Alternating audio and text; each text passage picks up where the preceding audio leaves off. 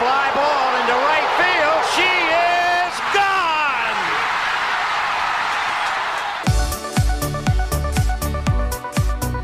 我是爱运动的子路，跟你一起聊聊运动赛事，聊聊中华职棒中心兄弟象。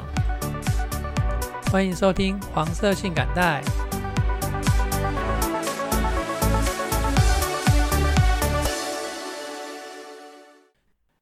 欢迎收听黄色性感带第四十三集节目，我是爱运动的子路。那我之前呢、常常在想啊，我们手上拥有的闲钱，就是我们的十万大军、百万大军，或者是你拥有更多的千万大军。那现金流量的控管呢，就是运用这批大军的第一步哈、再来才是目标的设定以及运用策略去达成你所设定的目标。那在所拥有的资讯之下呢，来进行布局。那看时机是按看时机是要进攻或者是要防守，来让你的大军军容哦越来越壮盛。那这个运筹帷幄的调度呢，就是你自己，你就是指挥官本人哦。那成绩呢会显示在哪里？在你银行户头里面的数字里。那这样讲会很悬吗？这个真实的人生事件哦，比打电动更刺激几十万倍哦。因为打电动可以重来嘛，哦，死掉就重来就好啦。但是我户头里面的数字呢，它的累积可是很辛苦的，不能随随便便的就这样输掉。那其实球赛也是一样哦。以棒球来说，尤其啊是到了比赛的中后半段，球队在领先、平手或者是落后时候的教练调度，绝对是不一样的，也不可能只有一套剧本哦。那就是教练的运筹帷幄，有哪些人可以用，又要怎么用。好，那我们就用星期天中信领先到第七局。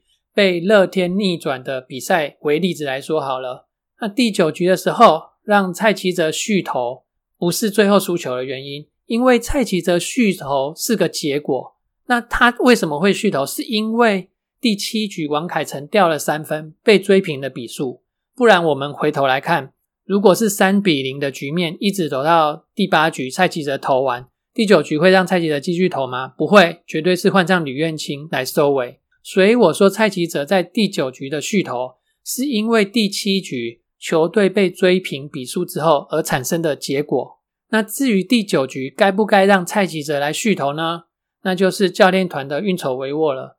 有哪些人可以用？要怎么用？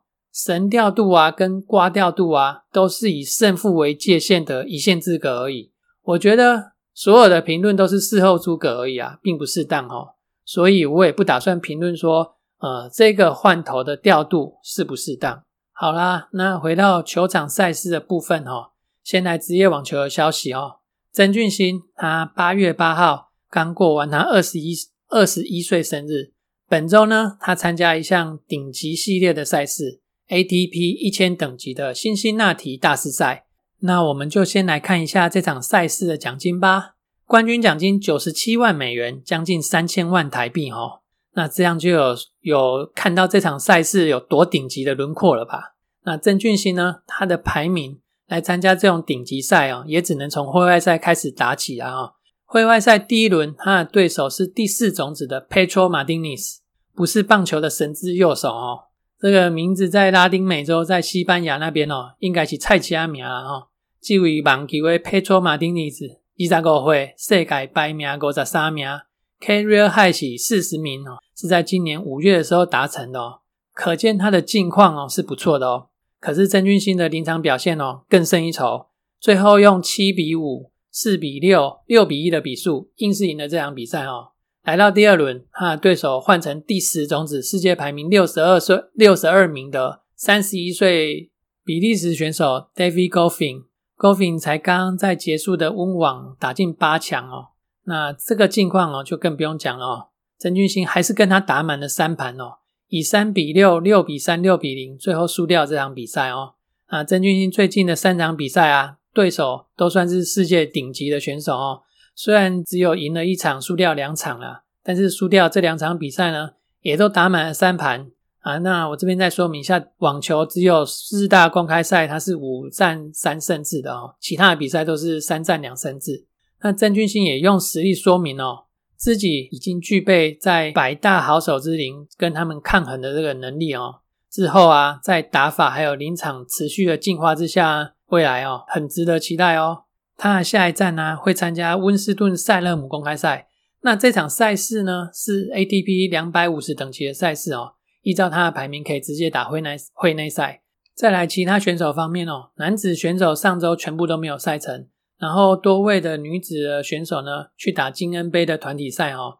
那我没有准备这个团体赛的资料哦。那以上就是网球选手上周的赛况。那来到羽球的赛场，羽球好手们呢前阵子刚刚才结束印尼啊、新加坡啊，还有台北公开赛这些巡回赛哦，然后之后呢就在台湾休息哦，让身体恢复。接着呢。他们就要重新调整到比赛的状态喽，因为啊，接下来要进行为期两周的国际赛事哦。首先迎来的呢是八月二十一号要开打的世界羽球锦标赛，这届的世锦赛在东京举行啊。接着隔一周刚好可以参加八月三十号开打的超级七百五十系列的日本公开赛。也因为世锦赛跟日本公开赛的赛程相近啊，所以各国好手都会参加。所以啊，今年日本公开赛的强度哦就会很精彩。那也几乎所有的台湾选手都会参加这两项赛事哈，戴资颖、周天成、王子维，还有男双的林洋配、杨肉茹组合、李泽辉、杨博轩组合等等的哦。不过林洋配世锦赛第一轮轮空，第二轮可能就要对上自家选手李泽辉跟杨博轩的组合。如果他们闯过第一轮的话，再来林洋配在日本公开赛的第一轮呢，也会直接对上自家的选手杨肉茹搭档哦。真的是自家人的磁场太强哦，一直都碰在一起。好，那刚刚讲的是羽球的国际赛事。那至于国内赛的部分呢？上上一周是国内甲组的排名赛，那上一周呢，则是全国羽球乙组排名赛。八月十一号才刚刚落幕哦。那每次乙组排名赛的成绩呢，将决定选手是不是能够晋级到甲组。那羽协呢，就会在每次排名赛公布可以晋级甲组的名额。那这次乙组的冠军分别是男单国立体大的简富宏，那同他同时也是那个戴志颖的那个陪打员。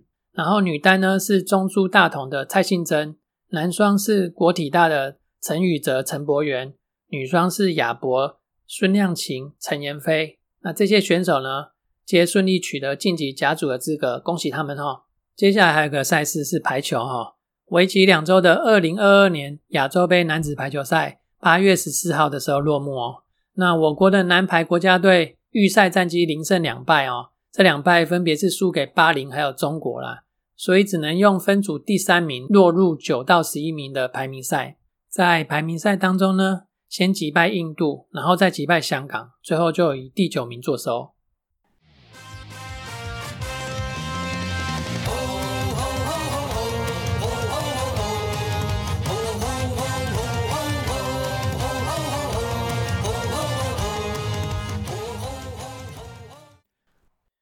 再来，节目回到中职的部分哦。我们先来看一下快报：中信兄弟球团公布，已经与今年在季中选秀会第一轮指名的旅美投手郑浩君完成签约喽。那球团给予郑浩君两年半的合约肯定哦，合约保障至二零二四年，月薪呢是二十五万，然后年薪三百万，另外有激励奖金。二零二四的薪资会依照二零二三的表现来做调整。那郑浩君呢，目前也已经在投牛棚开始投球了。那另外第二指名的投手徐基林，他将参加 U 二三世界杯棒球赛，跟他的合约将会在日后与其他季中选秀会的球员一同公布。再来是上周赛事的回顾啊，哎呀，三生可惜呀。那第一场是 啊，我们来逐逐一来看一下，第一场是对魏权的比赛啊，是由陈柏豪出战布里汉哦。那我们的柏豪弟弟呢，他一局下。就让人心惊胆跳哦！四坏球连发，单局就被打了一支安打，加上四个四坏球哦。还好龙龙也被这个突如其来的大礼给吓到，他们不敢收礼啊。这局哦，就只有拿到一分。那博豪第一在五局下呢，又被打了三支安打，加上一个四坏球，哦，但是还是只有失掉这一分。他完成了五局的任务之后，只有失掉两分，以这个失分来讲，算是很好的表现啊。那接替上来的王凯成、王义凯、吕彦青呢，也都没有失分哦。投手群在九局里面只有失掉两分，但是我们的打线只有在二局上帮忙打回一分而已。喂，这样不行呐！所以这场比赛啊，就以一比二给输掉了，输的可惜啊。那在第二场八月十一号礼拜四三十九岁的关大元呢，他再度对上二十五岁的陈世鹏哦。上上周的先发对决呢，本周上周再来一次。那这一次关大元的表现更加精彩喽，五局被打出四支安打，两个四坏球而已，还有两个三振，四掉两分，拿下胜投跟 MVP。这也是关大元相隔三千两百四十天之后再次拿下先发的胜投。然后王义凯、蔡奇哲、小泽元、吕彦青在力保后面的四局不失分哦。那这场打线哦有帮忙哦，先发九人除了苏毅以外，人人有安打，而且这些安打分散又串联。前四棒威城、昆宇、周董、五十基都有打点，而且都有得分。然后弗莱喜、岳哥也有打点。苏毅跟月弟也有得分，七比二就这样赢球了。再来是八月十二号礼拜五上周的第三场比赛，也是对乐天三连战的第一场比赛哦。霸凌爵来踢馆，那我们迎战的是两年没有在一军出赛的周磊。周磊他投了四又三分之一局，失了四分，也就这样退场了哦。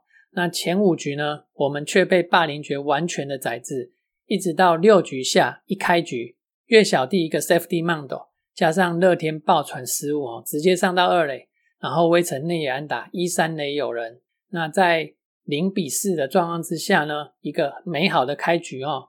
这一棒这一局的开局气势相当的好。下一棒的姜昆宇呢，左外野深远的飞球，朱玉贤没有接到，眼看就是一支二垒安打哦。但是一垒上的威城却没有进垒哈，那也就造成了姜昆宇越位出局哦。大好的气势就这样子哦消掉了。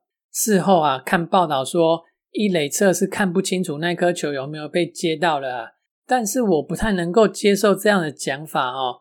威城在一二垒中间，他应该可以找到一个比较好的角度看到那颗球，毕竟球场上最重要的就是那颗球的位置在哪嘛，哦。那还有堡垒指导员啊，这个资源可以运用啊。我不晓得到底是哪个环节出了问题啊。总之这个乌龙。就把反攻的气焰给捏熄了。再来是中继投手李武永晴，第八局上来续投又掉了三分，然后好像有乡民说是因为教练偷局数造成后面失分越来越大哦，这个我有点不认同哦。不认我不认同的原因，第一个是中信的投手方的问题哦，这个大家都知道，可以用的中继投手就已经不多了。再来第二个，后面还有两场比赛要打哦。你有多少投手可以用？第三个，李乌永晴第七局对三四五棒连标了三 K，代表他的状况正好。第四个，他投完那三 K 之后，也只用了三十二球，这样的用球数理论上对他那个年纪来讲还不算太多。第五个，球队处于落后的状况之下。第六个，李乌永晴是到那一场比赛为止唯二没有上场过的球员。的投手，其他投手几乎可以上的都上场过了。那另外一个没有上场的投手是廖以中。好，那我是认为这场球最可惜的点是在于跑垒出了错误。如果第七局不要有那个大乌龙的话，就可以把比数拉近。那后面教练团的调度呢，肯定也会不一样。再来是三连战的第二场，八月十三号礼拜六。那乐天是由王一正来先发，我们派出宝拉来抢胜哦。宝拉开赛连续解决了十三名打者之后，在五局下半被朱玉贤打出了两分炮哦。宝拉今天相当的威猛哦，主投七局，也只有在这一局被打出安打而已，其他的六局通通都没有被打到安打，失掉了两分，拿下胜投。蔡奇哲中继一局，然后吕彦青守住最后一局，最后 MVP 是打出关键安打两分打点的周董哦。那今天的打线呢，也不算有发挥啦。全场也只有打出六支安打而已，但有五支都算是关键安。首先是四局下半，在两个四坏球之后呢，月地一支台姆利安打哦，先拿下第一分。五局下半，威城苏玉还有周董连续安打哦，超前了比数二比三哦，变成中信兄弟领先。七局下半呢，江坤宇利用失误上垒之后，苏玉再安打拿下保险分，二比四。在这个满垒的状况之下呢，精彩的来了。换上瑞瑞跑车上来代跑，而且到本垒，我喜欢这个 play 哈，有创意哦，而且时机点不错哈。当时的状况是捕手回传球给投手陈冠宇啊，那陈冠宇接到球之后呢，转身背对着本垒板慢慢的走向投手丘。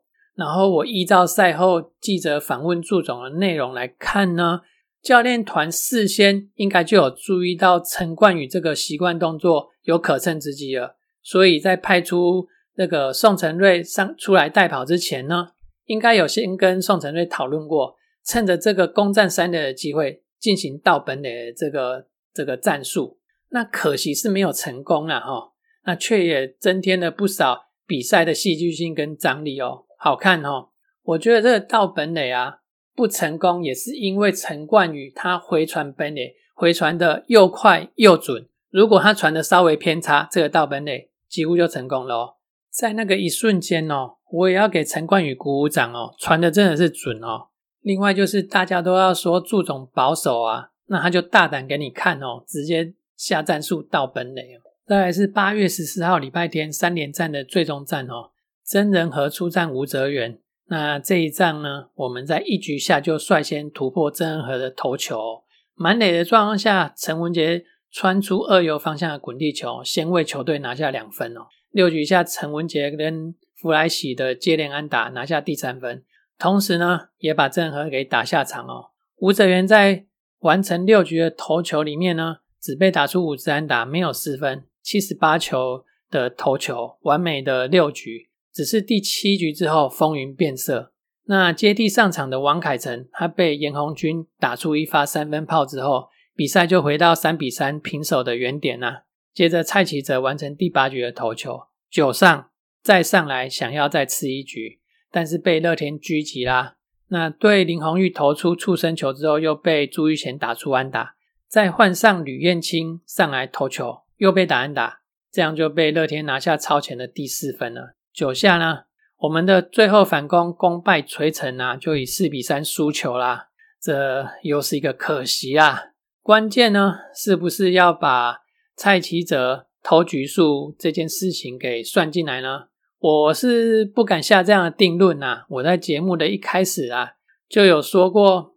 这个事情呢，嗯，其实蔡吉哲九上的上来是个果而已啊，那个因啊，就是因为前面的三分打点的全垒打被人家得到三分，投手的调度哦，本来就是个困难的选择题啦，尤其是这种好像要进入延长赛的局面哦，有的人呢，他会选择掌握住当下的这种信念哦，可是有的人呢。他会为接下来要做打算的这个想法哦，我认为这两者没有对错啦哦。纵观上周的五场比赛啊，我们投手失分是两分、两分、七分、两分、四分。虽然团队战绩两胜三败啊，不甚理想，但是在这么艰难的处境之下呢，投手群还是用这种优异的表现，要我还是帮他们鼓鼓掌了哈。五场比赛其实是有机会五场都拿下来的哦，最后演变成三胜两败哦。打击的部分哦不够力也是一个原因呐。再来上周的球员表现方面，先是投手，五个先发投手陈柏豪五局失两分，关大元五局失两分，周磊四点一局失掉了四分，然后德保拉七局失两分，再来是小泽元六局没有失分，这样的先发投手表现哦。够精彩吧？那再来是中继后援投手方面，吕彦青出赛四场，喂，教练要不要保护他一下？不要把他操坏啦。那另外王凯成呢，他也出赛了三场，蔡奇哲也有三场哦。在王义凯哦，他也有出赛两场，李吴永晴跟廖宇中呢各出赛一场。投手群的表现哦，真的都很精彩哦，而且很辛苦哦。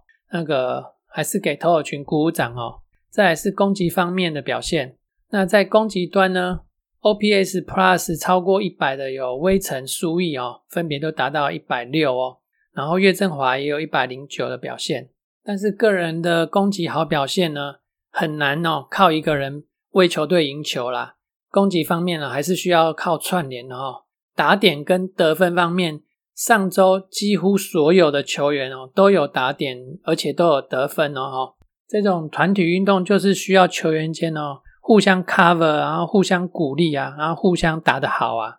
这周的比赛已经看到这种众志成城、大家一条心的那种气势哦。我相信下半球季一定会越走越好。下半球季的战绩呢，目前乐天桃园是三胜两败哦，胜率达到八成六七哦，一枝独秀哦，呈现自己独走的状况。那二三四五名呢，分别是味全、富邦、中信还有统一。那跟乐天的胜差呢，分别有五场、六点五场、七场跟九场哦，也就是二三四名哦，这边距离比较近一点哦。味全呢七胜六败一和，富邦六胜八败零和。中信兄弟五胜八败一和，再来是统一三胜十败哦。如果呢，乐天再拿到下半季的季冠军的话呢，那全年的战绩就很重要喽。会由全年胜率第二名跟第三名的球队打先打季后赛哦。那目前全年战绩占据第二名的是中信兄弟，以赛七十四场，三十七胜三十四负三和，那胜率是。零点五二一一，然后第三名的呢是魏全龙，以赛七十四场，三十八胜三十五败一和，胜率是零点五二零五，只跟中信兄弟差一点点而已。两队目前已经是没有胜差了。再来是全年战绩第四名的统一师，以赛七十三场，三十四胜三十七败二和，那胜率是零点四七九，跟。第二名中信的胜差呢，目前有三场。再来是垫底的富邦悍将，以赛七十四场。那他们必须要拿到下半季的季冠军，才有机会进入季后的挑战赛。那也希望富邦加加油，把乐天给拉下来哈。再来是本周的赛程方面，我们的赛程是一个二加三的赛程哦。前两天星期二、星期三在斗六。客场出战魏全龙，接下来是五六日三天在台南客场哦出战统一师，就期待啊本周有一个好成绩啦。以上就是本周的节目，对我们节目有任何的批评指教，再欢迎留言给我们哦。再会。